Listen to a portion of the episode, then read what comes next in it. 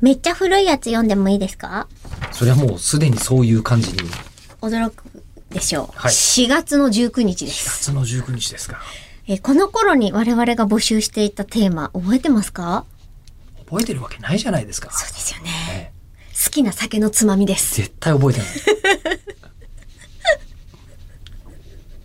あ、プレミアムリスナー飲酒ロック君を収録したから、これにしようってしてたんだ。なるほどごね。めんなさい、プレミアムリスナーも1ヶ月私のせいでできません。ごめんなさい。いやいやいや、夏休みってことで。申し訳ない。はい。お待ちくださいませ。もうだいぶね、大丈夫になってきたたんっくんでさんからはい。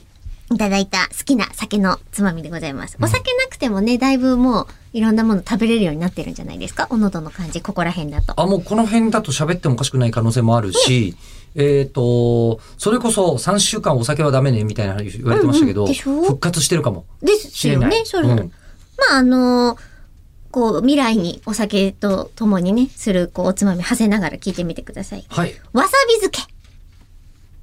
今ね、重ズダメって言われてるんですよ。あー、じゃあ、じゃあ違うやつにしよう。あのえーっとえね。ー咳が出る から、咳が一番いかんのだそうでってなるね。うんえーっとね、あさび漬けとはは、あ、じゃあわさび漬け、はいえわさびー、お正漬けいきまし月ょうのかまぼこにわさび漬けを少しつけて食べるのが好きだったのですが、うん、あーこれ美味しいよす。うね、ん。え。お酒が飲めるようになってから、お正月でなくても単独で買って、日本酒や焼酎の水割りと一緒に食べるのが大好きになりましたいい。んじゃないですかあの、なんとも言えない辛さと少し垂らした醤油の塩加減が絶妙でお気うにん入りです、うん。いい、いい、いやーわかるわかる。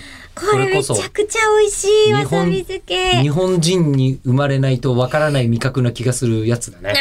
ああ、そうですね。ツーンとするし、爽やかだし、あと食感うん。もね、うんた、ちょっとこうカリコリっとした感じで、数の子とかがね、こう使ってたりとかするお正月のやつもあるじゃないですか。数の子とわさび漬けって合わせるなってるやつ、あの、三回漬けみたいなやつ。三回松漬前け。漬けじゃない。あ、松前漬けっていうの数の子と昆布と、うん。うん。グリグリってなってなっっててん、のはあれでもわさび入れなくないえあ、松うん前うん漬けえっってと、なんかその酸っぱみの方じゃないやつで、ありませんでしたっけ三回漬けと松前漬けって一緒あ、わからん。三回漬けを知らない。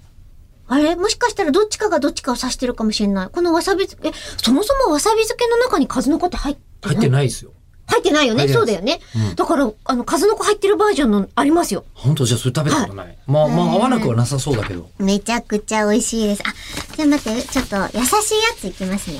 はい、あと20秒でいけますかあ、いけません。 あ、わわさび大丈夫なんですね。さびは私大丈夫です。うん。吉田さんはでもまだダメなんでしょ今しばらくはちょっと刺激物はやめると言われてま すね。これはチーズアーモンド。